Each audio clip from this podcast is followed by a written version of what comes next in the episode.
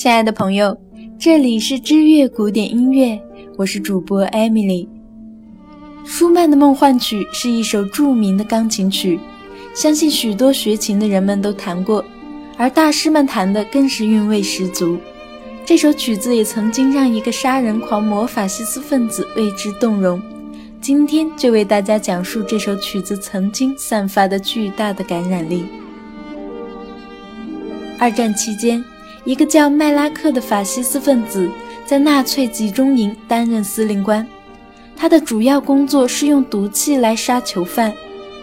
他以亲手杀人为乐，经常以各种残忍的方式来迫害犹太人。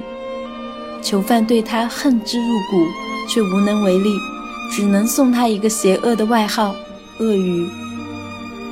这条鳄鱼有一个特别的爱好，喜欢听现场版的交响乐。当时的战乱条件下，想要在音乐厅听一场音乐会是一件多么奢侈的事。麦拉克也不能抗命，擅离职守去听音乐会。正巧当时党卫军为了欢迎新的囚犯，老囚犯乐队必须为他们演奏和演唱一曲。老囚犯乐队成员在经历了各种非人待遇后，许多都不幸去世了。这毫无疑问会影响乐队的演奏。麦拉克对此非常不满意，于是一个新念头产生了：建一支新的集中营交响乐队。他在集中营里挑选了一些学过音乐的女子，请专业的老师对他们进行培训，成立奥斯维辛集中营女子交响乐队。不仅成功的代替了老囚犯乐队，也满足了自己不出集中营就能听现场的心愿，一石二鸟。一日，他准备亲自把一批囚犯送进毒气室，叫来女子交响乐队为这批即将面对死亡的人们做一场送别演出。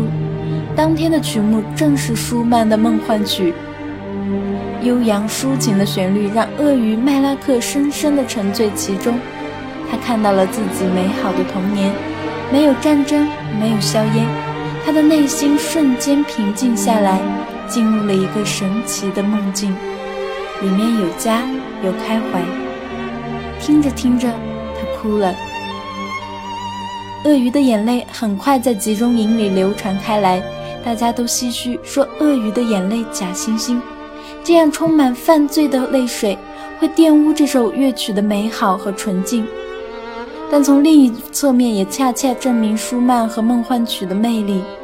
不管听者是何身份、地位、心境，只要闭上眼睛。就能感受到梦幻曲那优美而动听的旋律，那份轻柔似水，那幅诗情画意。透过这滴鳄鱼的眼泪，舒曼的梦幻曲映射出无比动人的光辉，也让梦幻曲更加声名远扬。梦幻曲是舒曼所作的钢琴组曲儿时情景中的一首。一八三八年三月八日。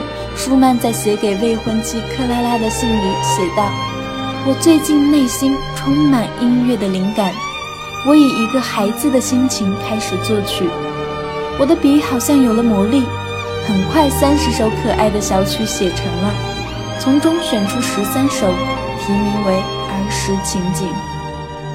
梦幻曲是这组曲中最出色、最动人的一首，它令无数人的心灵像受洗礼一样。”清新洁净，它诉说着人们儿时的美丽梦想，抒发着理想世界的温暖、柔情和甜蜜。即使是再铁石心肠的人，听了之后也会动容。正是这样的音乐魅力，让梦幻曲一直流传至今，飞升国际。如果您对我们的节目有任何建议，请在新浪微博或微信公众号中搜索“知乐古典音乐”，在那里给我们留言。感谢你的聆听，下期再会。